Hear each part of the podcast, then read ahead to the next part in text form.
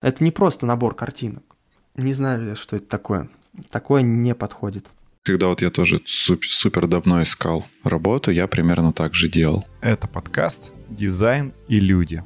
Здесь мы с гостями делимся своими советами и опытом. Я его ведущий, Саша Ефремов, продуктовый дизайнер и автор телеграм-канала «Дизайн Душнила».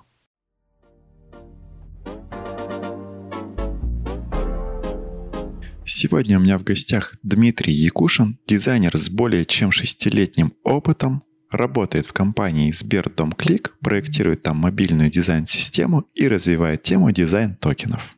И сегодня мы поговорим о том, как составлять резюме, как проходить собеседование и делать тестовые задания. Обратимся к опыту новичков и старичков, а также поговорим о том, как найти свою вакансию. Ну что, Дим, здорово еще раз тебе. Привет. Ну, давай расскажи чуть побольше о себе, о своем опыте, о том, чем занимаешься.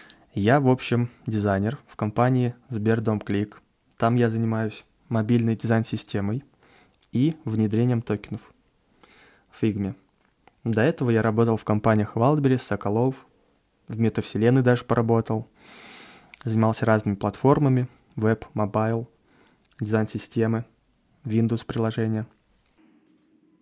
Просто, знаешь, теги полетели такие тых-тых-тых. Угу. Вот, иногда занимаюсь, а, как лектор выступаю, онлайн и офлайн, веду блог в Телеграме, называется UX Advocate, типа защитник пользовательского опыта. Там же в блоге консультирую, пишу статьи. И вот, кстати, я посмотрел по компаниям, а, где работают ученики, и это такой список IBM, Сбер, Газпром, ВК. И нет ни одной компании типа там ООО «Рога и копыта». Как-то обидно за рога и копыта, если честно, стало. Хотелось бы, чтобы хоть кто-то туда ушел. Ну, зато, зато э, ученики будут э, дальше развиваться в, круп, в крупных компаниях, получать опыт новый, а вот в каких-то таких маленьких там не особо разовьешься. Ну, я бы тут, конечно, дискутировал. Оно, типа, знаешь, такое тоже чуть-чуть, там есть какая-то, э, как сказать, школа жизни в маленьких компаниях, когда там надо воевать за проекты и вот это все. Но это согласен, да. что в IBM поинтересней. Искренне. Ну, кстати, в больших э, проектах, продуктах тоже бывает вот то, то что ты описываешь. Угу. Так что везде можно найти. Ну, да, да. Кстати, я вот действительно сам, когда работал тоже, мне как-то казалось, что большие корпорации, они прям, ну, не то чтобы скучные, они типа убивают креатив, там, не знаю, убивают дизайнеров, вот это вот все классические страхи молодых дизайнеров.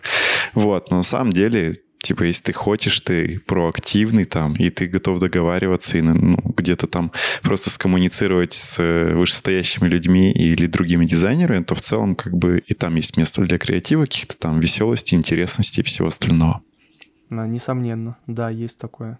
Главное потом э, не разочароваться, если это не возьмут. Бывает такое, что отмашку дают, делаешь, а потом это не берется. Ну, то, да, ну, слушай, оно же и в маленьких компаниях также. Я, да, у меня тоже там были типа, типа проекты, которые ты что-нибудь такое, давай сделаем, тебе такие, да, давай сделаем. Ты делаешь, потом такие, ну, ну все, сделал, сделал, молодец. Типа дальше никуда не пошел, ты такой, да, блин, опять. Uh-huh. Uh-huh. Вот, поэтому реально, реально не от компании, зависит не от размера. Взяли, обелили все корпорации, короче, которые смогли. Да, теперь давай поговорим о твоих учениках. Ты вот сказал то, что они у тебя устраиваются там в Газпромы, в IBM и еще там в какие-нибудь, наверное, большие крупные компании. Вот. А Получается же, для того, чтобы попасть куда-то, нужно составить резюме. Правильно понимаю? Совершенно точно. Чтобы попасть куда-то, нужно какое-то резюме предоставить.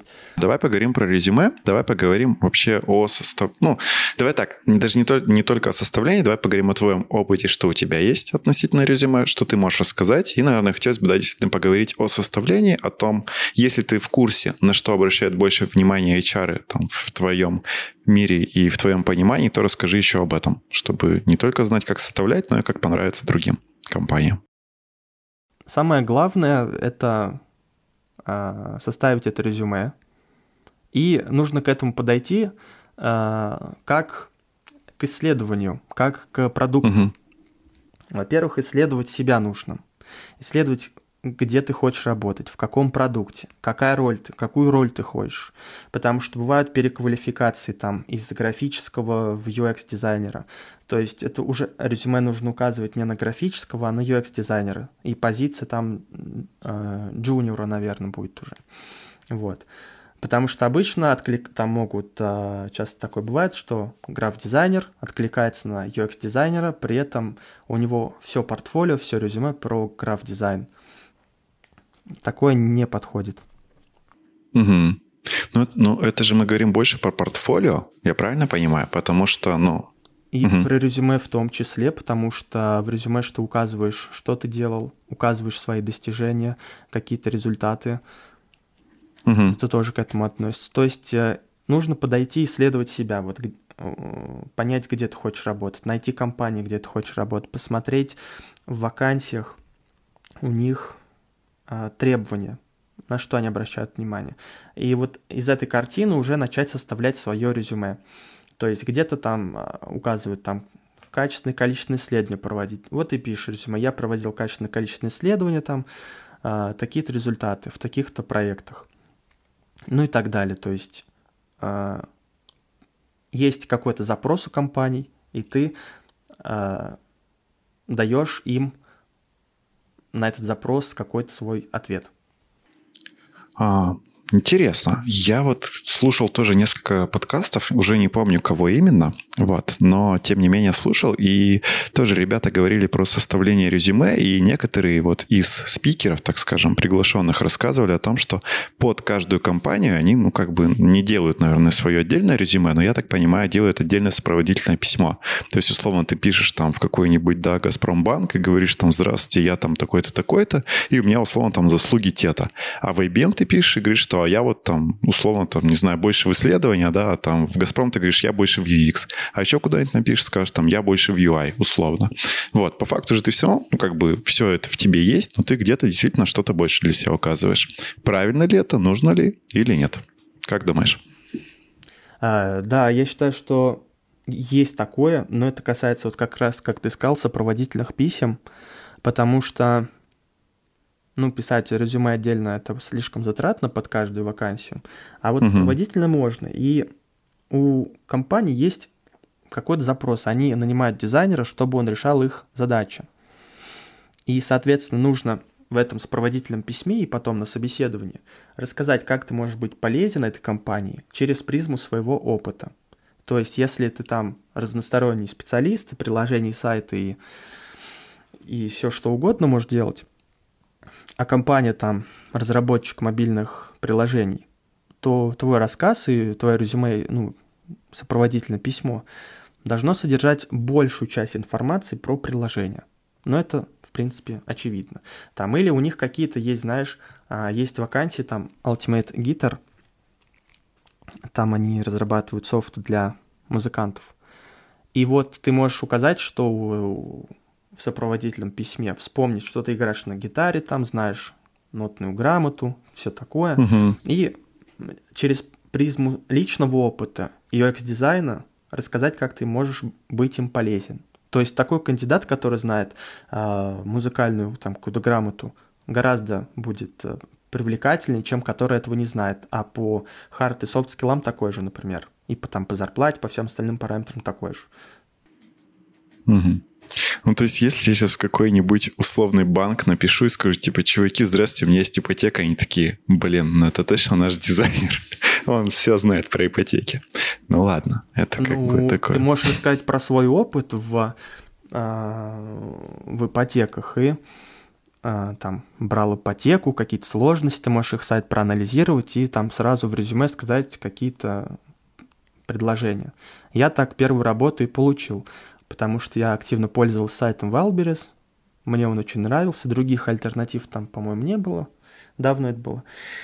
Вот, и в своем сопроводительном письме я и писал, а, что я активный а, пользователь Wildberries, мне это нравится, и вот и какие-то я там написал улучшения и спросил, могу ли я быть полезным.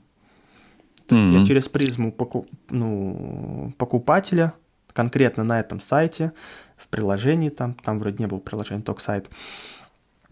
Вот. И через призму дизайна я объяс... ну, рассказал, что я могу быть им полезен, и они меня взяли.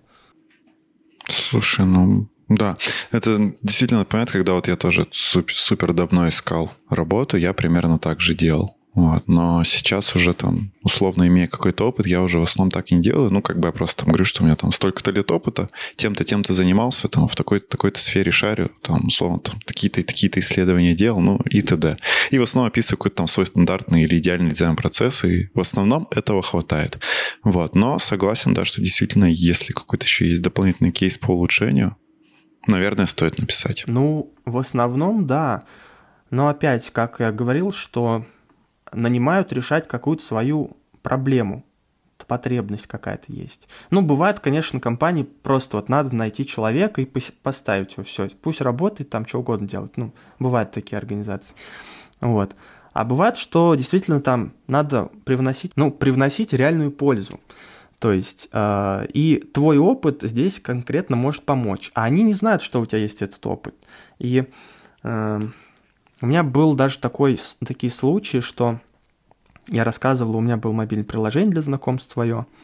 Угу. И в одном стартапе э, очень заинтересовались. Я вот рассказывал про свой опыт просто и просто упомянул, что там делал мобильное приложение когда-то как сооснователь. И этот кейс их очень привлек, они меня о нем очень расспрашивали сильно. Хотя, как бы, у меня другие были известные компании в портфолио, можно было про них спросить. Но вот, видишь, э, мой личный опыт их заинтересовал больше, чем вот, вот эти вот какие-то компании, где работал. Потому что они сами там стартаперы, им это интересно, и вот как бы это привлекло их в том числе. Угу. А вот Давай тогда такой интересный вопрос. Как бы, окей, ну, будем считать, что я чуть-чуть старенький дизайнер уже, у меня как бы есть какой-то опыт, и я в основном там действительно просто расписываю все, что у меня есть, и как бы этого хватает.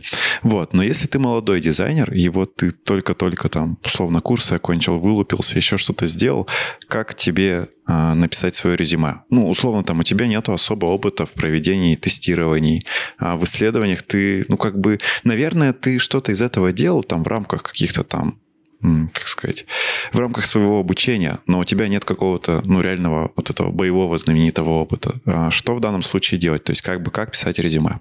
Вот расскажи, пожалуйста. Ну, во-первых, а, можно воспользоваться методикой STAR. Она описывает, угу.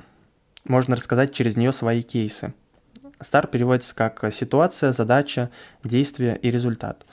Какая у тебя была ситуация, то есть контекст что он, что случилось, что ты начал это делать. Задача, к какой цели ты стремился. Потом действие, что ты предпринимал, там провел исследование, э, протестировал и так далее. И какой результат. То есть ты делал эту работу не потому, что там просто так, а для чего-то. Вот там ты сделал кейс, протестировал его, и вот у тебя результат. Там всем понятно, что ты это сделал там, что интерфейс работает твой, и какие ошибки были. Поделиться опытом, э, какими-то, как это называется, факапами. То есть, Факапы мы любим. Вот. И даже если нет, нет опыта, то можно э, через свой процесс это все рассказать. А, потому что большинство новичков, они просто выкладывают свою работу говорят, я делал это, это, это, и вот смотришь на кейс, и все идеально просто. А, хорошо, если там описано еще там, что исследовал, как подходил к задаче, но всегда это все идеальное. То есть а можно вспомнить что-то не идеально, что пошло не так, а, как ты переделал это, почему так, почему кнопку там тут расположил, а не в том месте. И вот это все объяснить. Например, там я э, увидел, прочитал исследование, поэтому я расположил кнопку в этом месте, а не в этом. То есть это показывает, хоть ты и джун, это показывает, что ты мыслишь, когда ты проектируешь. Не просто бездумно кидаешь кнопки, как на курсе сказали, вот тут, вот тут, вот тут, вот тут, вот так нарисуй и все. Ты показываешь ход мысли своей. И это очень ценно. Даже если там у тебя нет практического опыта. Ты сделаешь тестовое задание – это очень, очень покажет твой уровень хорошо. И в этом тестовом задании также нужно его не просто скинуть ссылку там с картинкой, смотреть, а объяснить, почему ты так делал, объяснить весь свой процесс от и до там. Вот у тебя пришла задача, ты там какие-то вопросы себе задал, им задал, да, там, собеседующим. Если там ответа не получил, ну, как-то вот сам себе поставил задачу, сам себе ответил и поехал. Что ты провел, какие исследования, если проводил там, а, почему так ты сделал. Записать можно скринкаст со своим решением, Угу. можно позвать э, там дизайнера, который тебя собеседовал, или менеджера э, на презентацию и рассказать вот как ты подходил к этому, потому что это ценно, особенно для джуна. И могут э, пересмотреть даже свое решение, например, просто скинешь свою работу там с тестовым и получишь отказ – например. Но если вы там его будете обсуждать, ты рассказывать будешь свою мысль там, то а, шанс, что возьмут при, при первом отказе гораздо выше. А, я согласен. Я вот в свое время тоже делал достаточно много тестовых. я, и правда, их сейчас, и сейчас их делаю, к, к моему большому сожалению. Потому что у нас сказать... Эм, ну, если ты там не сегодня в целом, но я имею в виду, что просто если ты на рынок выходишь, все равно, какой бы у тебя примерно уровень не был, тебе все равно дают тестовые чаще всего. Ну, как бы, да, сейчас есть всякие whiteboard челленджи и там uh-huh. какие-то обсуждения, что да, тестовые не актуальны, но все равно вот это еще пока что осталось. А давайте-ка мы вам закинем тестовое.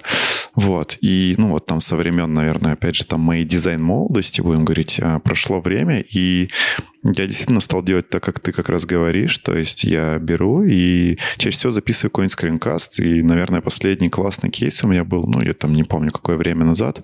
А, я записал, ну, там, условно, там, не знаю, сколько там, минут 10, да, того, как я вообще разбираю весь свой кейс. Я там сделал презентацию, прям по ней прошел, потом прокликал прототип, рассказал, что я вот это сделал потому-то, а вот тут у меня поэтому-то, а вот, я не знаю, там здесь кнопка внизу, ну, опять же, как ты там говоришь, по такой-то причине, а вот а, это да, я там да, разместил.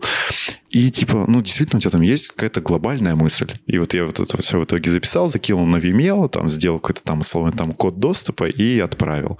А вообще в идеале, конечно, целом-то у тебя должно быть еще, ну, будем говорить, одна встреча, где ты рассказываешь и защищаешь свое решение.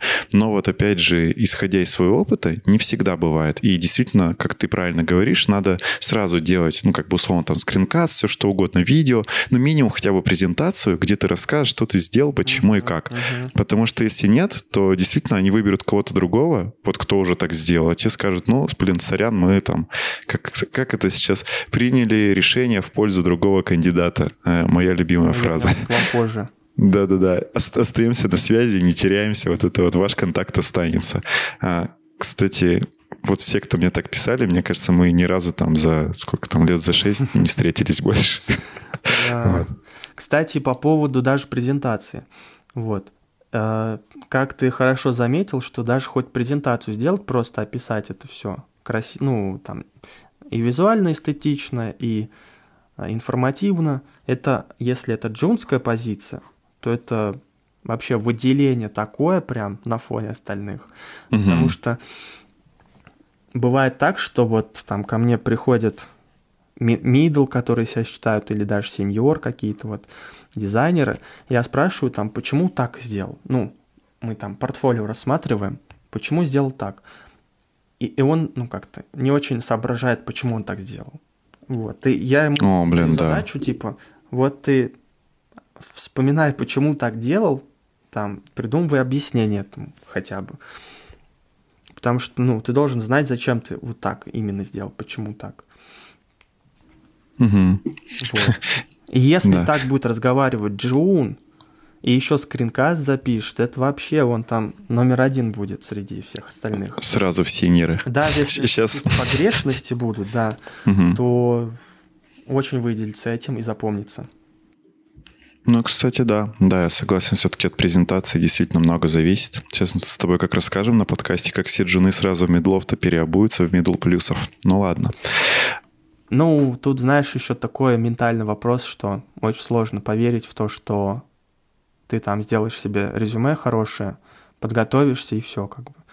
А, потому что джуны в большинстве, ну, не все, ну вот, с кем я общался, они так уверены, что, типа, ну вот они джуны, и что тут делать, опыта нет.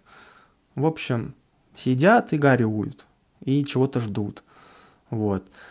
А на самом деле просто нужно вот советы все применить, которые узнал за все время, и сделать. И все получится. Но такая вот проблема, что нет веры в себя. И она как бы все портит. Mm. Кстати, по поводу резюме еще хочу сказать. Так, давай. Какие бывают ошибки? Вот а, ли, личные результаты, во-первых, нужно описать в формате, что ты сделал, а не что делал. То есть нужна завершенность какая-то. Вот угу. Я там сделал дизайн-систему всю, или там приложение все, или там раздел какой-то в приложении. Ты Будучи женом. Да, сделал, ты сам все это сделал, там, в составе команды. Ну, то есть, что-то, да, завершенное. Вот, какие-то там результаты, может, были. Но у Джуна, скорее всего, нет этого, как бы. А, но можно на другое обратить внимание. Во-первых, формат резюме. Многие присылают PDF-ки или еще mm-hmm. форматы очень неудобные. Можно сделать в Notion, можно сделать ссылку, в любой момент редактируешь, там опечатки все свои убираешь, если что. Можешь там доступ ограниченный сделать. Можешь в PDF потом этот Notion конвертировать в один клик. А вот PDF в ссылку конвертировать это не один клик уже. То есть обратно уже не так просто. Угу, угу. Вот. А, еще контакты. Тоже проблемы с этим. А, бывает, что контакты либо где-то внизу спрятаны. По-моему, даже я видел резюме там без контактов, что ли. Вот, что-то такое. Но проблема, да, иногда смотришь резюме, и, и не понимаешь, куда дальше писать. То есть должен быть call to action. Uh-huh. Это как лендинг. Uh-huh. Должен быть call to action. И я говорю, к этому нужно подходить как к продукту, чтобы это было удобно, понятно. Ты на все вопросы ответил сразу, там, ну, постарался, да. Call to action какой-то был. Вот. А, например, компания, где ты работал, я рекомендую описывать, что это за компания. В пару слов там, например. Ну, даже если компания известная Сбер, там же много подразделений, там такие сервисы, другие. Ну, напиши там сервис онлайн-платежей. Ну, уже хоть какая-то конкретика. Ну, да. В Сбере там много всяких подразделений. Вот, а если угу. компания вообще неизвестная, какая-нибудь Кларенс, просто придумал название, вообще непонятно, о чем эта компания, что-то там. То есть, когда еще выбирают дизайнеров э, продукт, смотрят на похожие компании тоже. Если там ты э, пришел из банка в другой банк, то это как-то проще. Ну да, ты внутри одной сферы, да, находишься. Угу. Вот, что хотел еще, давай сначала и добавлю, а потом и спрошу. Хотел тут добавить, что вот я тоже а, в какой-то момент мне повезло и довелось а, собесить дизайнеров, я там что-то порядка 30 человек отсобесил за какое-то время, вот. Ну и как бы поднабрался, будем говорить, опыта. И во-первых, ты классно заметил то, что действительно, там, даже будучи сеньором, тебя могут на собесе спросить, а почему у тебя вот здесь просто там такая кнопка? Или почему она здесь размещена? И ты такой сидишь, блин, фиг его знает. Вот. И это как бы вообще худший практически ответ. И я теперь каждый раз, ну, не то чтобы, конечно, готовлюсь к каждому такому, ну, моменту, но если меня спросят на собесе, чаще всего я скажу либо по такой-то, по такой-то причине, либо я там условно скажу, ой, ну, это как бы там божеские ограничения дизайн-системы. Если я понимаю, что это не очень хорошо сделано, вот, можно свалить чуть-чуть на дизайн-систему, ну, либо просто сказать, что вот такая там у нас изначально какой-нибудь там паттерн был, и все. То есть почему бы нет, если это стандартный паттерн, ты его не стал переделывать, и как бы, да, ты не сделал лучше, но ты не сделал хуже. Вот, ну ладно. А про резюмешки во-первых, а, я бы, если честно, а, тут был у меня тоже момент один, что нам прислали порядка там где-то 20 резюме дизайнеров на одну позицию. Я такой, типа, ну ладно, хорошо. И мне говорят, посмотри их всех. Я такой, ну ладно, типа я сейчас сяду. И я понял, что те чуваки, которые делают оригинальное резюме, ну не то чтобы я их не люблю, но как бы, если честно, они сразу теряют пару баллов, потому что мне комфортно видеть ХХ резюме. Почему? Потому что оно стандартизировано. Ну то есть прикинь, ты заходишь, у тебя 20 человек, ты уже даже имен не запоминаешь, вот, ну потому что как бы это реально много людей. И ты просто заходишь, и тебе либо хочется увидеть, ну вот там последние их проекты, где они участвовали, либо хочется где-то сразу видеть ссылку на, ну, условно, на портфолио. А у кого-то, например, ее нет. А кто-то приложил еще на фигму. И вот если тебя, условно, чувак кидает тебе PDF-ку, которая не с HeadHunter, э, и там, например, где-нибудь ссылка на фигму, либо ее нету, либо она не кликабельная, то сразу такой геморрой вообще. Ну, то есть, как понятно, что ты откроешь, но это просто требует времени, и все. Ну, то есть это как минимум доставляет боль. Вот, да, поэтому да. стандартная. Угу. HR, менеджер, дизайнер, кто смотрит резюме, это такой же пользователь. Поэтому ему нужно сделать этот процесс удобным, приятным, чтобы ты ему там запомнился. User experience, пользовательский опыт. Вот, по поводу, согласен, что, да, фиг, э, ну, ну, э, Headhunter удобнее. Иногда, да, фигму присылают, PDF-ки там всякие. И ну, кстати, в HeadHunter тоже могут там ссылки накидать в описании куда-нибудь вниз, и тоже они даже не кликабельные там внизу. То есть... Ну, это придирка, ну, тоже как-то вот копировать, вставлять, все. Неудобно, неудобно. А еще может быть какой-нибудь условно защищенный контур, если ты там в каком-нибудь а, продукте, будем говорить, более-менее секьюрном работаешь, и ты еще такой, так, пошел я, короче, сейчас вбивать все это. Это тоже неудобно. Но, но редко такое бывает, но вот это тоже бывают случаи. А мы с тобой, знаешь, как-то пропустили вот этот момент между резюме и ты сделал тестовое, а вот знаешь, там еще есть такой приятнейший, отвратительный момент, это портфолио. Вот. А может, еще по нему какие-то там дашь, условно, гайды, наставления и какие-то, может быть, что не надо делать или что надо делать в портфолио? А, давай сразу тебе для экспозиции скажу, например, про себя. Знаешь, как будто мы сейчас меня оцениваем и мое резюме с портфолио, но как бы ты их и не видел, поэтому ладно. Uh-huh. Вот. А, например, я вот про себя заметил, а, тут такую рефлексию небольшую провел, что у меня в портфолио есть, например, знаешь, проекты, там, редизайн, там, сайта, что, где, когда. Я это делал для второй, что ли, или для, для третьей своей работы. Ну, то есть, как бы у меня там, условно, там где-то работ 8, да, уже сменено. И вот это я делал, ну, прям реально, там, знаешь, лет, наверное, 5 назад, может, 6, ну, очень условно. Вот, и я понимаю то, что он уже ну, просто, наверное, устарел. Ну, то есть, нужен ли он? Я вот не знаю, будет ли кто-то его смотреть. Ну, он там последний. Мне кажется, наверное, лишнее. Вот, может быть, у тебя какие-то, опять же, есть на этот счет мысли или опыт? Ну, по поводу мыслей на этот счет, если это стоящий кейс, и я говорю даже не про визуал, а про то, что интересно прочитать, какая-то интересная история, то можно оставить. У меня а, был такой случай, ну, не мой, а вот а, кого я консультировал, у него тоже был один такой достаточно старый кейс, но он разрабатывал приложение для хранения вина в какой-то там шкафу, специальный шкаф для вина.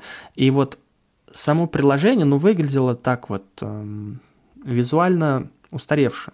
Но то, как он это рассказывал, описывал, это было невероятно э, впечатляюще, было очень интересно слушать. И, и вот такой рассказ, он действительно э, был интересен. По своему опыту скажу, у меня было приложение для знакомств, которое вот я говорил, делал. Оно было сделано в 2016 году где-то или 2015. И, соответственно, ну, уже дизайн тоже устарел, скажем так. И тогда он был не очень, а, как бы, особо проработанным, идеально прям. Но, тем не менее, рассказ про стартап, про приложение вызвал тоже много интереса у собеседующих. Несмотря даже на вот э, дизайн. То есть ты можешь показать дизайн там, где у тебя супер крутой визуал, а мысли и свой подход, и как ты решаешь задачи, как ты подходишь, придумываешь решения на другом кейсе, вот на этом старом, например. Тут же угу. два аспекта, UI и UX. Вот покажешь UX. Ну, если бы он там еще, наверное, был супер топовым, я бы понял. Хотя я уже, если честно, не помню, какой он. Тогда-то мне, конечно, казалось, что он су- супер лучший, классный, но сейчас, по-моему, стандартный какой-то кейс. Кстати, говоря про а, про тестовые и вот про портфолио и про тестовые. Некоторые дизайнеры, а, будем говорить, пропускают фазу исследований, а вот если ты хотя бы небольшие исследования проведешь, даже там на своем тестовом проекте, это будет настолько круто, потому что, ну вот как я замечал, очень мало кто этим занимается. Ну то есть тебе же не обязательно делать какое-то гигантское исследование, ну практически проведи небольшой опрос. Там, или у меня вот один мой знакомый дизайнер очень круто сделал, он когда устраивался в один, а, в один финтех-продукт, вот, там, в один условно банк, он позвонил на, там, условно, какую-то горячую линию и спросил, как они работают, там, ну, вот, там, с тем-то, тем-то. И ему, ну, как бы частично что-то ответили. Он по этим подсказкам, там, по этим, условно, рассказам понял вообще, что там он может сделать э, внутри тестового интерфейса. Вот, это было прям круто. Поэтому, мне кажется, это сразу там плюс 10 баллов Гриффиндору, ну, или там текущему дизайнеру. Ну, смотри, тут я тебе вот так скажу. Э, значит, это зависит от ожиданий. Ожиданий того, кто будет проверять эту работу. Бывает так, что вот один мой там, тестовый я когда давно делал, угу. провел тоже исследование, сделал большое упорное исследование, а визуал, ну так, ну не особо. И это был отказ, потому что им нужен был визуал. Но тогда очень давно это было, все. И я не спрашивал про ожидания а важно спрашивать про ожидания. Что важно? То есть кому-то важен визуал. И вот UX можно, ну, там, ну, ты, конечно, там проводишь какое-то свое исследование, ну, референсы там, вот, но прям с респондентами общаться это уже следующий уровень.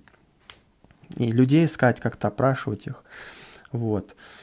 И такой случай. Вот у меня был тестовое задание там перед текущей работой. А, значит, и, и я минут 15 опрашивал дизайнера, что ему важно. Вот. Конкретно там много разных вопросов были, они по ходу задавались, но смысл в том, что ему важно был визуал крутой показать. Там, может быть, анимации какие-нибудь, эффекты и так далее. И я эти ожидания услышал и сделал ему классный визуал. Даже, ну, там, фигме прототип сделал, Потом записал скринкаст, как пользу, пользуюсь прототипом и рассказываю, почему именно так вот а, тут конкретно все сделано. Тут тоже, конечно, есть э, доля такого вот объяснения, больше там про UX, чем про визуал. Но исследования я не проводил вот э, с респондентами, просто референс посмотрел еще дополнительно, ну и опыт. И все, мне предложили офер за эту работу – хотя вот э, без э, исследований. Но опять же, за счет опыта, видимо, но как бы... А где-то, например, важно, э, смотрят даже фигму в тестовых заданиях, смотрят именование слоев, чтобы все было по порядку, да. чтобы там, я не знаю, комментарии были все. То есть нужно понимать ожидания, как надо оформить макет, на что делать больше упор, там им, что им важно, там UI, UX исследования, там и так далее. Может быть, они ждут, что ты им миллион вопросов задашь. Соответственно, Может. да, задавать вопросы. И по ходу общения вот с человеком, который там дает задание, ты поймешь, что важно, и сделаешь то, что ему нужно, соответственно. Ну, кстати, на самом деле, ну, интересная вот э, твоя мысль про спросить. Что-то я сейчас как-то никогда не думался именно спросить, а вот что вам важно именно, что вы хотите. Ну, то есть я в основном примерно выдаю там всегда, ну, условно, не то чтобы один результат, но вот там, что я могу, там, на текущем этапе, а, что мне кажется правильным, там, какой процесс мне кажется подходящим, удобным и там нужным именно там для этого продукта, для этой сферы. Но да, слушай, наверное, действительно какие-то парочку офферов не получил просто потому, что я там условно не сделал хороший UI, а там сделал упор на условно там, не знаю, на расписывание того, там, как вот в моем понимании сейчас там должна тут бизнес-модель работать, да, по UX, ну все. Да, слушай, интересно, интересно. Ну, знаешь, бывают такие задания часто, очень часто, что сделай, как тебе хочется. Вот как ты говоришь. Это худшее. По твоему подходу там, ты сам сидишь, придумываешь. У меня было даже задание, вот там, я спрашиваю, какая цель редизайна вот какого-то приложения, да? Для чего мы это делаем? А, что хотим достичь и так далее. А мне говорят, ну ты придумай вопросы и ответь сам на них. И пришли нам потом вместе тестить. Вот. Вот, иногда... Да, бывает. Да, но это был отказ, и соответственно. Бывает еще иногда, знаешь, очень абстрактные задания, типа там условно завтра вылетает космолет на Марс, а тебе там надо сделать какой-нибудь интерфейс бронирования, я не знаю, там капсулы, вот, и выбор капсулы с унитазом или без унитаза. И вот давай сейчас сделаем интерфейс. Ты такой сидишь, ну, типа, окей, окей, бро, что делать в данном случае? Вот, бывают очень странные, да, такие задания. Кстати, такие задания в студии Артемия Лебедева любят давать, я заметил. Но мне они кажутся очень интересным. Я ни разу не делал такие задания, но можно было бы сделать. Ну, ты делаешь то, как бы, чего еще, ну, референсов-то нет таких. Есть как бы смежные конкуренты, там, похожие механики, ну вот, угу. прям точно угу. такого же еще нет, и это интересно попробовать, как минимум для опыта. Да, да, в, цел, в целом это классно, и, ну, как бы что-то в этом есть, но вот я говорю, если у тебя типа какой-то стандартизированный процесс, наверное, у тебя будет чуть-чуть ломка мировоззрения, и ты такой типа, а, тут типа, ничего не происследовать и ничего не понятно. Вот, то есть, да, тут действительно можно чуть-чуть а, попасть. И есть еще, кстати, один момент, уже не про оригинальные кейсы, а наоборот про такие суперстандартные кейсы. Например, когда тебе говорят там, ну, условно там, я не знаю, про какой-нибудь Wildberries, да, там вот тебе говорят, сделай там главную страницу, вот там покажи карточки товаров, еще что-то. Ты такой, ой, да, конечно, пойду делать. И в целом-то, ну, интернет-магазинов много, и ты такой, да, сейчас пойду сделаю. Вот, но единственное то, что если ты сам в Wildberries там до этого не работал, либо там в других ритейлерах, у тебя может быть намного меньше опыта, чем у тех дизайнеров, которые будут на тебя смотреть. И когда ты, например, сделаешь там какую-нибудь красивую иконочку, все будут знать уже то, что на карточках это там миллион раз проверено, эта иконочка, она там, не знаю, через там, условно, две итерации замылится, или там надо будет пять иконочек лепить, и этот уже точно выстрел себе в ногу, и ты, короче, сам же зафакапился, вот. И в данном случае, наверное, надо сообщать, что, типа, чуваки, вы, пожалуйста, там смотрите, у вас есть свой опыт, но как бы у меня опыта нету. Я сейчас там сделаю то решение, которое я вижу. Вот, пожалуйста, так сказать, не давите своим авторитетом, будем это так называть. Угу. Мы даже исследовали иконки а, для а, поиска похожих товаров в Соколове. Угу. Разнились мнения, мы решили потестировать. Проводили АБЦ, АБЦ может быть, D-тест. Короче, четыре варианта или три было, я не помню точно уже. Но вот такое делали тоже. А, ну, в любом случае пришлось подпись добавлять. Ну да, да, все равно, как бы из последних, как мы помним, исследований, иконки, конечно, классно, но подпись с иконкой всегда лучше, чем э, одна иконка. Да. Ну, как ты говоришь про Яком, то есть если ты там не работал, то ты что-то можешь не знать. И если бы я не работал в Якоме долго, достаточно, там 4 года, может, суммарно, то например, э, при проектировании заново интернет-магазина было не очевидно, что корзину используют как избранное. А что эта информация нам дает? Что можно товары какие-то выбрать частично. И вот Wildberries, по-моему, один из первых как раз это сделал. Вот, это в 2018 году еще поняли. Mm. А, то есть круто. исследовали. И начали вот такую галочку добавлять для товаров. Потом во всех магазинах пошло. И вот 23 год уже, и Ламод вот недавно тоже сделал галочки в корзине. Хотя... В Озоне тоже есть. Да, они очень исследуют все, но галочки только вот недавно пришли у них. Mm. Нифига себе. Ну, да, да, я согласен. Я говорю, в каких-нибудь финтех-продуктах, например, если ты условно показываешь какой-нибудь номер там, телефона клиента, и, казалось бы, это вообще суперстандартная вещь, то тебе могут сказать, типа, чувак, это вообще безопасность никогда не пройдет, ты же практически там 50 законов нарушил, и уже бы мы бы тут сейчас все разорились там как, mm-hmm. как продукт. Поэтому я говорю, да, вот везде есть такие свои подводные камни, и казалось бы, что это вообще супер, все там удобно, UX, но нет, наоборот, в обраточку иногда бывает. Вот, ну ладно. Хорошо, поговорили с тобой про резюме, про, получается, портфолио немножечко и про тестовые. А Подскажи еще, как-то надо подготовиться вообще в целом к собеседованию, к прохождению. То есть давай вот поговорим именно побольше про само прохождение. То есть что-то нужно сделать? Вот что ты делаешь с своими учениками? Ну, я бы еще рассказал про кейсы. Давай. Спрашивал про портфолио. Вот я могу сказать про портфолио. То есть это должна быть не просто картинка, и если это а, какой-то реальный продукт, то не просто рассказ, там, я вот делал это и это, исследования провел такие. Тут нужно подойти по-другому, описать контекст. То есть, что это там за продукт, да, какие у него показатели сейчас, какая перед тобой mm-hmm. стояла задача, чего ты достигал. Потом описать пошагово, что ты делал. Там user flow можно прикрепить, маппинги всякие, э, прототипы, ну и по шагам, вот по дизайн-процессу полностью, то есть все шаги.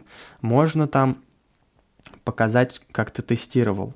Вот там провел тест, понял, что это, и как ты это поменял. И потом конечным шагом, вишенка на торте, сказать, достиг ты этого или нет.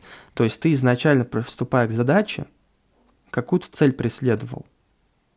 И вот в конце кейса показываешь, я эту цель достиг, например, или не достиг. Но опять же, даже если не достиг, то ви- виден твой процесс, путь, там какие-то ошибки, мнения, сомнения, а, как ты поступал. Это не просто набор картинок. Но даже вот просто картинки, например, выкладывают тоже не очень много людей. Ну, как, как бы внутрянку вот эту. Угу. Ну и, наверное, портфолио такое будет закрытым.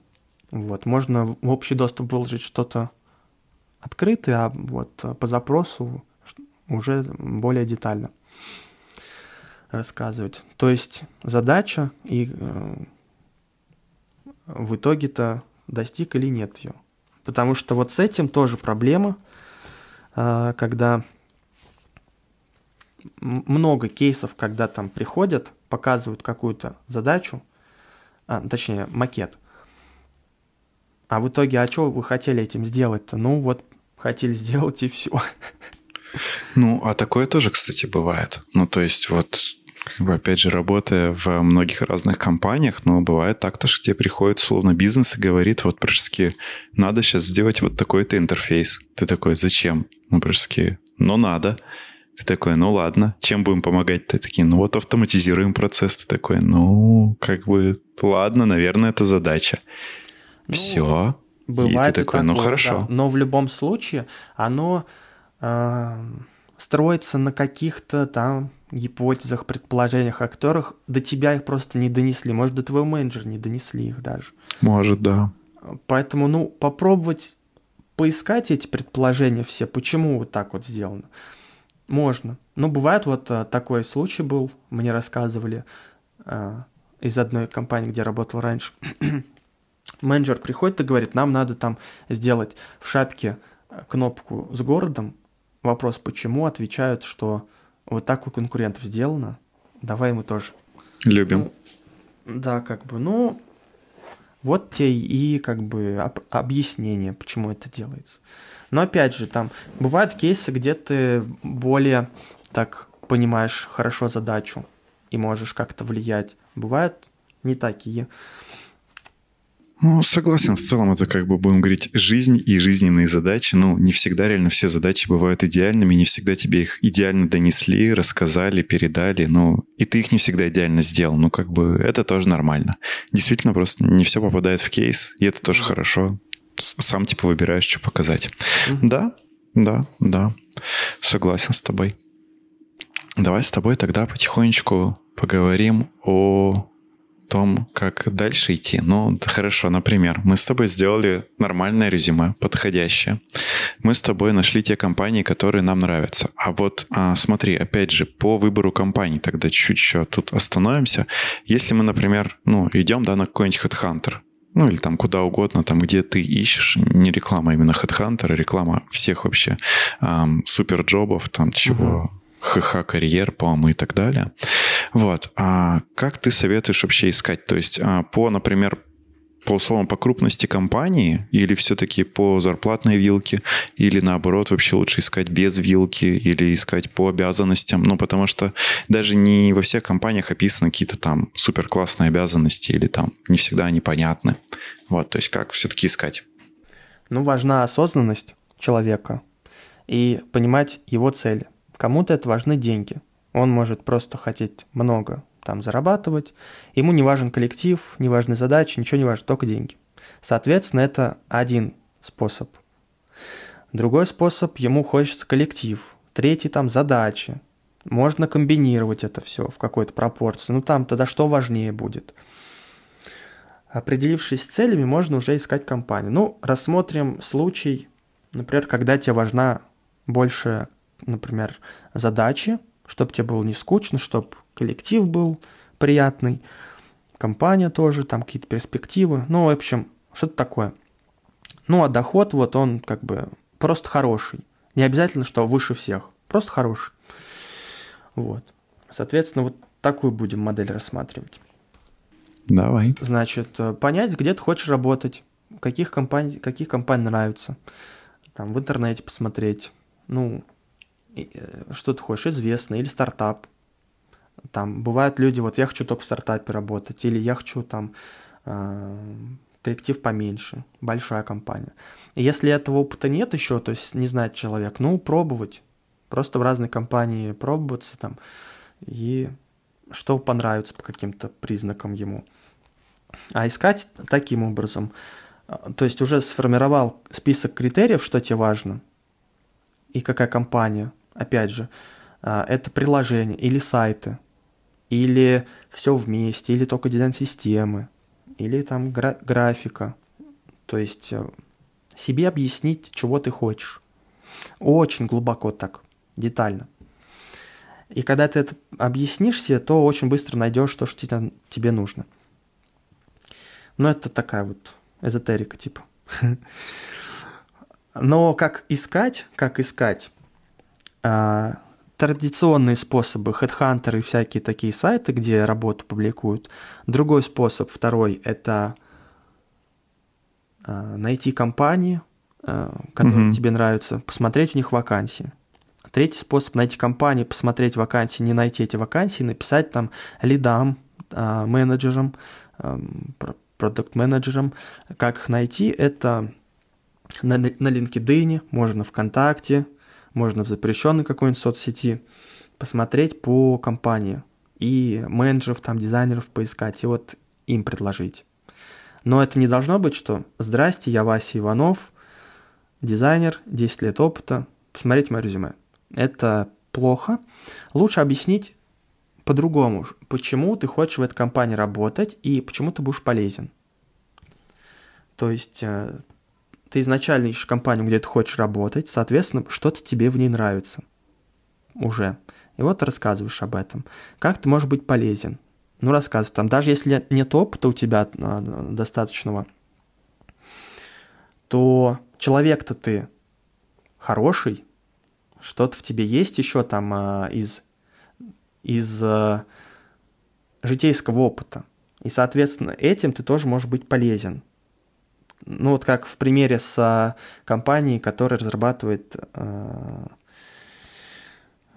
приложение для музыкантов. Может, ты музыкант, там очень всю жизнь играешь на гитаре, на пианино, на чем угодно. Вот. И ты хочешь внести вклад в развитие этой компании, потому что ты сам горишь этой идеей. Даже если ты джун. Ну, а если ты уже опытный, то это еще проще. Ну да. И... Лишь бы вакансии были. Да, да. Ну, вакансий, кстати, много. А, многие жалуются, что не принимают, типа конкуренции много, но они допускают просто миллион ошибок. Вот э, не думают о человеке, который будет их резюме читать, который будет смотреть портфолио, то есть э, не понимают сами, чего хотят, где хотят работать. И вот эти все ошибки убрать, и все, и вакансии найдутся. Я бы еще хотел часть такую добавить, что не стоит, короче, кидать а, сразу во все компании свое там резюме, пока ты его нормально не подготовишь, потому что у некоторых компаний, ну, там, гласно, не гласно, но там условно есть правило, что тебя там раз в полгода условно рассматривают. Ну, то есть, если тебя сейчас реджектнули, то тебя рассмотрят только через полгода. А ты условно там мог, ну, там, не знаю, не написать там свой актуальный опыт или еще что-нибудь. Ну, то есть как просто условно ты затупил, закинул, ну, там, не актуальное резюме, может, некачественное, либо там недоделанное, получишь реджект, и через полгода только сможешь заново прийти. Хотя как бы там твой опыт условно не поменяется даже. Вот. Бывает такое, да.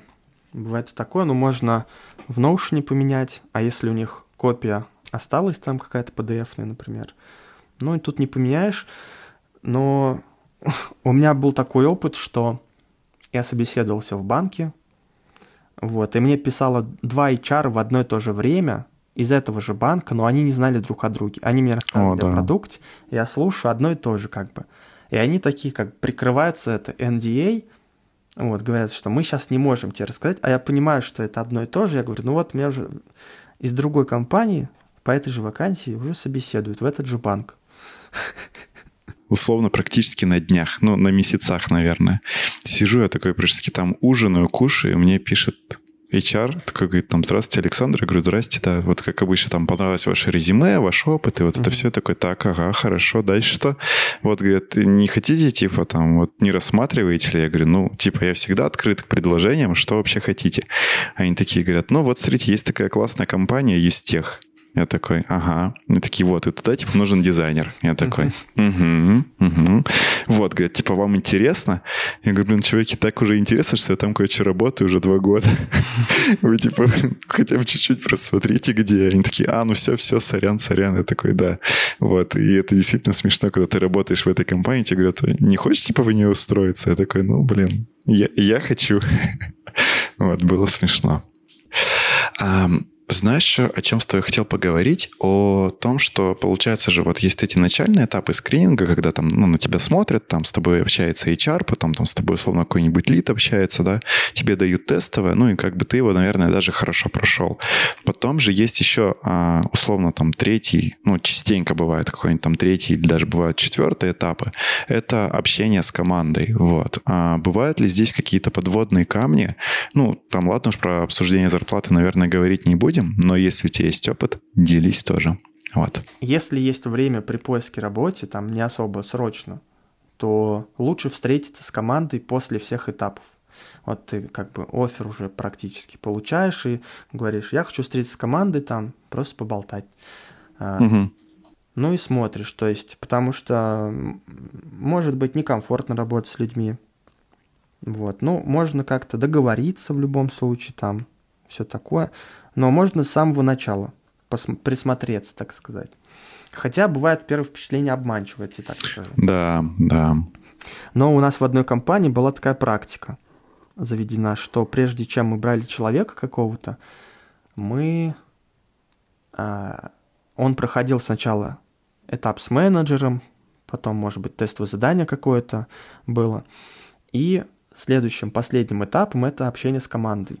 И даже на этом этапе мы могли сказать, что вот человек нам ну, подходит или не подходит. Если он там все идеально на предыдущих шагах, то этот последний он был, мог и испортить все человеку карьеру, ну, в этой компании. Uh-huh, uh-huh.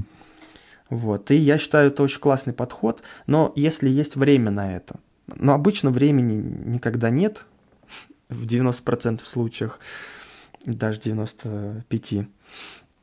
Вот. Ну, а если уже в, внутри компании, прислушиваться к людям, наверное, больше. Что им важно. Вот. А, почему они так поступают. Ну, это я рассматриваю, если коллектив там а, не на одной волне с тобой. Ну, разные ситуации, в общем. Но у меня всегда просто хорошие коллективы были. И пожаловаться практически не могу ни на кого. Могу тебе чуть-чуть польстить, что, наверное, это ты, так сказать, человек хороший или дизайнер хороший. Ну, то есть все-таки, я думаю, еще от человека много зависит. Просто я тоже вот во мног... ну, в нескольких компаниях работал, и я просто ни про один не могу сказать, что фу, вообще плохой коллектив. Вообще везде офигенный. Но везде разный. Mm-hmm. Вот. Где- где-то там, не знаю, дотошный, да, например, фронтендер, который там у тебя все спросит, там, вплоть до какой-нибудь спецификации. А где-то, наоборот, фронтендер, который тебя ничего не спрашивает, ты такой, чувак, а давай вот это еще сделаем. Ты такой, давай сделаем, офигенно. Ну, как бы все разное. Вот. Ну, кстати, я вспомнил, у меня есть одна Давай. мысль, что вот а, если ты изначально выбираешь компанию, которая тебе нравится, где ты хочешь работать и так далее, то есть ты изначально определился со своими целями, то вот в таких компаниях у меня все было хорошо. А вот был опыт, когда я шел там за должностью или за, ну и за деньгами, и за должностью одновременно, и там, ну, это было не то чтобы прям очень желанный проект, но интересный и такой, скажем, статусный. Вот. Для меня как дизайнера. И там э, с коллективом достаточно прохладные отношения были. Они были неплохие, но как-то не было такого чувства доброжелательности. Ну, Мгм. просто Мгм. вот ты как появляешься на митингах там, потом показываешь, что сделал, и все как бы. Ну, прохладно как-то вот. Мгм. Ну и наши отношения там быстро закончились, в принципе. Ну, да, да, такое тоже иногда бывает, на самом деле. Я, кстати, вот какой прикольчик тоже вспомнил, что, ну, опять же, я из-за того, что у меня была не одна компания, так скажем, где я работал, вот, я когда проходил с некоторыми ребятами собес, я понял то, что мне условно очень нравится вот этот там какой-нибудь дизайн-лид или вот там этот там дизайн-директор или этот арт-директор. Он просто офигенский, я хочу с ним работать. И потом меня жизнь научила, что так не стоит, а, ну, не то чтобы думать, потому что ты можешь, короче, просто в другой отдел попасть, и все. То есть тебе сейчас этот чувак отсобесил, а ты попадешь там к другому лиду. И он не будет хуже, но ты просто как бы уже такой, знаешь, сейчас я приду там и буду с Васей работать, Вася топовый. Приходишь такой, а ты там работаешь, не знаю, с Петей. Ты такой, ну, как бы, Петя тоже хороший, но, блин, я же хотел к Васе. Вот, это, это просто забавно. Вот, такое тоже Ну, бывает. Да, да, да. Для этого можно создавать вопросы. Либо прочитать мои статьи, вопросы на собеседование, которые тебе зададут, ты можешь задать. Либо на опыте. Я эти вопросы составлял на опыте, и что опыт говорит, что лучше спросить, с кем ты будешь работать. С каким коллективом, людьми, ролями. И сразу тебе скажет этот крутой дизайнер, что с ним ты будешь работать или не будешь. И с кем Мгм. еще. Мгм.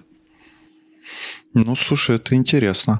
Ты, я надеюсь, ссылочки, конечно же, мне потом дашь, а я их приложу внизу, чтобы все потом Конечно. зашли и почитали. Отлично, вот и реклама произошла. Супер. Да. Еще такой момент, что собеседование на работу это не только тебя собеседуют, но и ты собеседуешь. Потому что работать собираешься не один день, там, месяц, может быть, даже не один год, а там годами, 10 лет мгм. и больше. Соответственно, нужно, чтобы было хорошо изначально. А чтобы было хорошо изначально, чтобы тебе все, ну, понравилась работа, нужно очень хорошо подготовиться к этому, задать просто миллион вопросов разных. Вот в статьях эти вопросы можно посмотреть, но каких там нет, это все равно у каждого дополнительно появятся свои вопросики. Там кому-то в офисе, про офис нужно будет узнать, сколько воды в кулере, там еще что-то. А кому-то, кто-то удаленно работает, ему вообще все равно. Так что базовые вопросы есть, их очень много, а вот дополнительно это уже под человека, он сам себе пишет вопросы. Ну, слушай, давай так. Какой-нибудь топ-5 твоих вопросов есть? Не, у меня вопросы есть, да, но я их записываю. Ну, я понял. Ну, ты имеешь в виду, ты, так сказать, готовишься там к, условно, там, третьему этапу, к следующему этапу, чтобы как бы там уже вопросы свои озвучить. Да, да. Ну, вопросы мои обычно такие, что что привлекло из моего опыта, с кем работать буду, а, какие задачи стоят, какие цели у компании, ну или там у продукта, вот. Согласен. Но видишь, тут опять же с целями, наверное, оно чуть-чуть размыто, потому что, ну, там цели могут поменяться там через год, через полтора. Ну, наверное, не глобальные. Но, с другой стороны, кстати, и глобальные тоже. Я уже сейчас так вот смотрю, ну, как бы на, на всю ситуацию, что там ча- часть банков просто перешла, так сказать, именно в браузер, и все. И больше, типа, уже вообще не будут пока что выпускать какие-то мобильные приложения. Ну, вот грустно, но что поделать. Вот, ну, как бы я к тому, что мир меняется. Кстати, хороший вопрос можно задать про каков горизонт планирования там у Мгм. компании. Ну, чтобы оценить, э, когда проект закроется. Такое тоже может быть, и если плана нет, то, соответственно, что будет через полгода или год? Если ты хочешь долго работать, то план желательно иметь какой-то. Ну да, да, на самом деле я вот иногда так тоже задавал. Ну, в основном тебе просто отвечают, что да не, не, у нас там уже на несколько лет вперед есть планы. Ты такой, ну, как бы ладно. Ну, то есть тебе все равно, скорее всего, не раскроют там весь roadmap, и там это будет какое-нибудь нарушение NDA, но, да, очень редко, знаешь, бывают компании, которые такие действительно, ну вот у нас сейчас до конца года есть план, а больше нету. Но если ты где-нибудь под ноябрь-декабрь попадешь, возможно, действительно будет такой момент, что они скажут, ну вот у нас там на следующий там, год какие-нибудь там бюджеты согласуются, или вот там мы еще пока точно не знаем, какие у нас там проекты есть на следующий год. Такое может быть.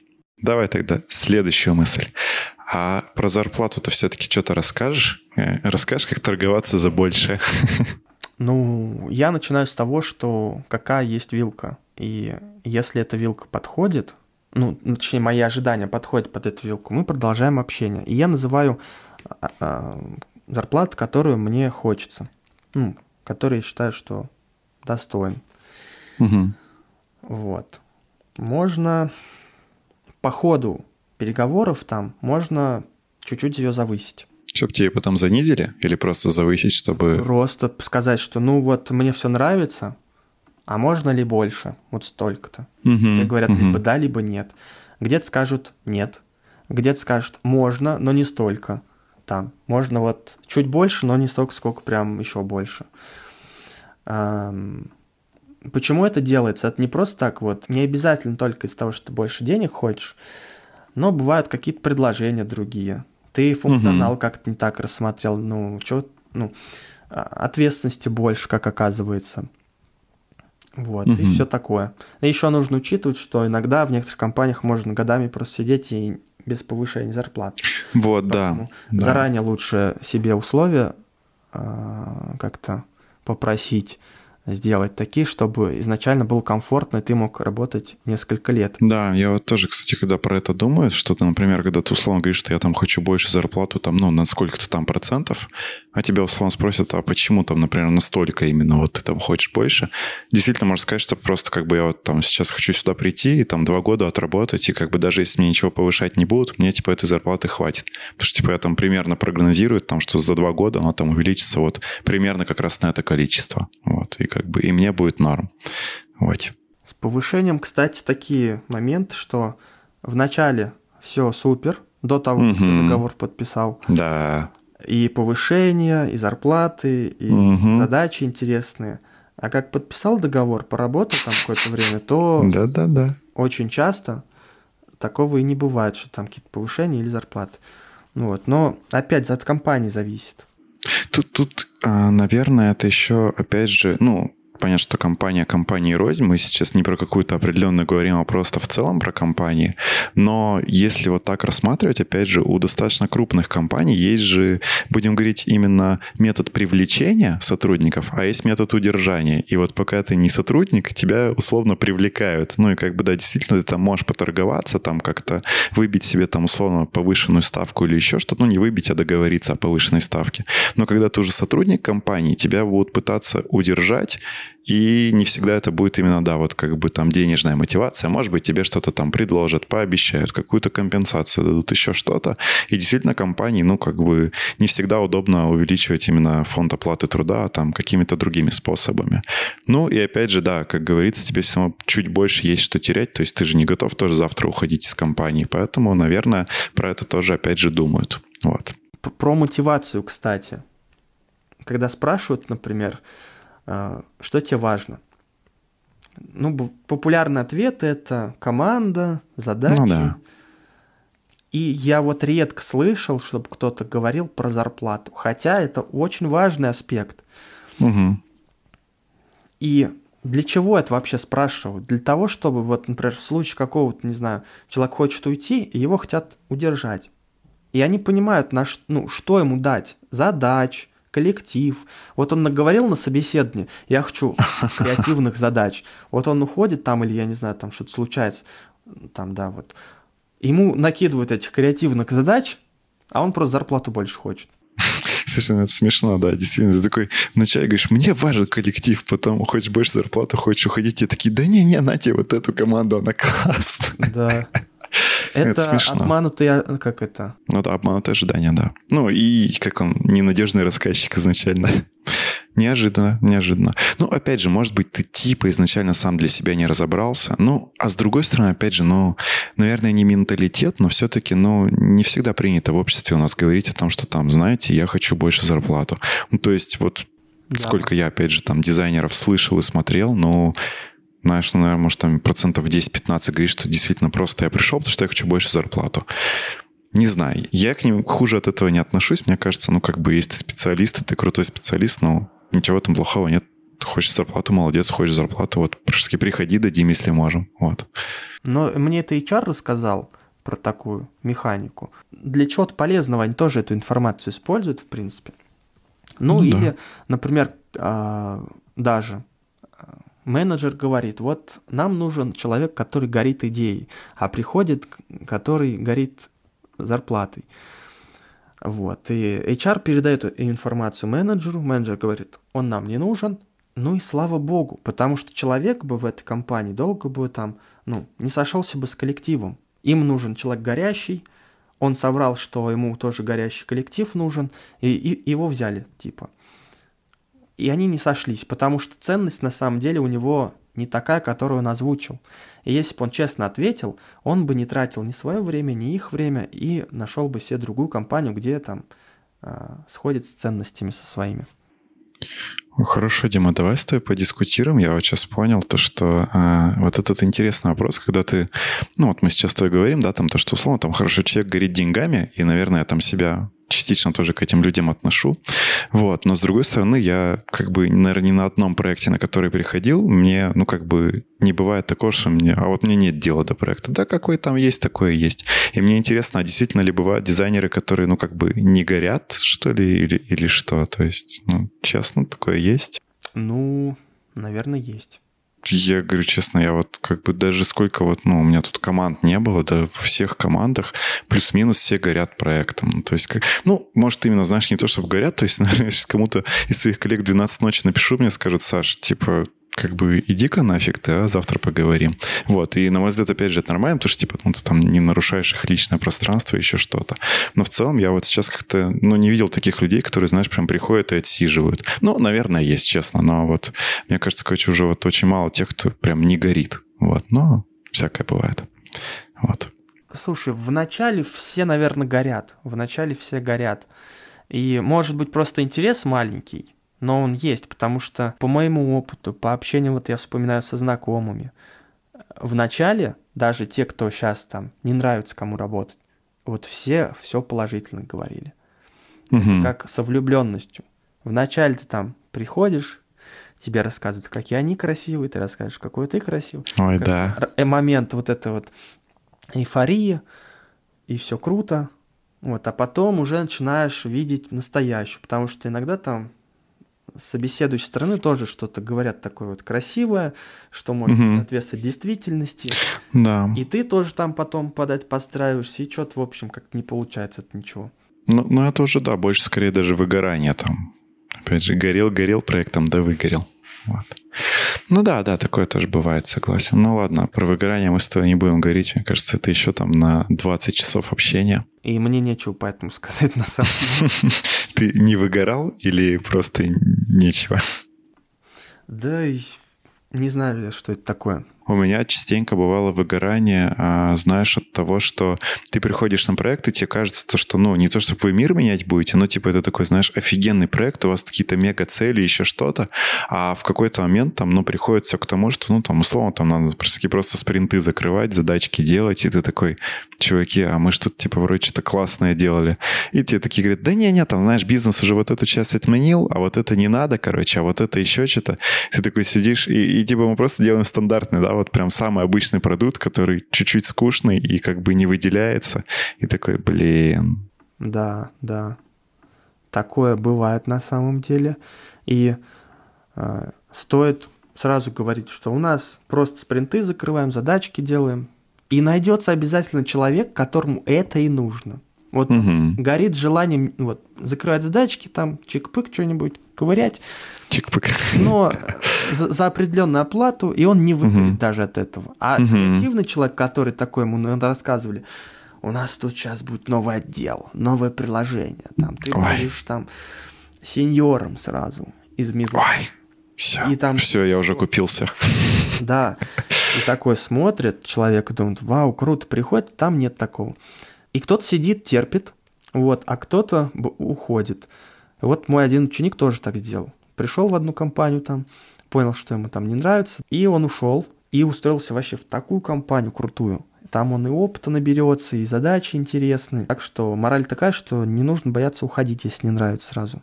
Да, согласен. Но в целом, как бы компаний все равно много. То есть даже если ты из какой-то ушел, сейчас уже, мне кажется, нет, знаешь, того, что вот есть какая-то одна там самая-самая лучшая в мире топовая компания, а вот больше такой нету. Но чаще всего еще какая-нибудь найдется, ну правда. Ты прав. Круто. Надо на том, что я прав заканчивать.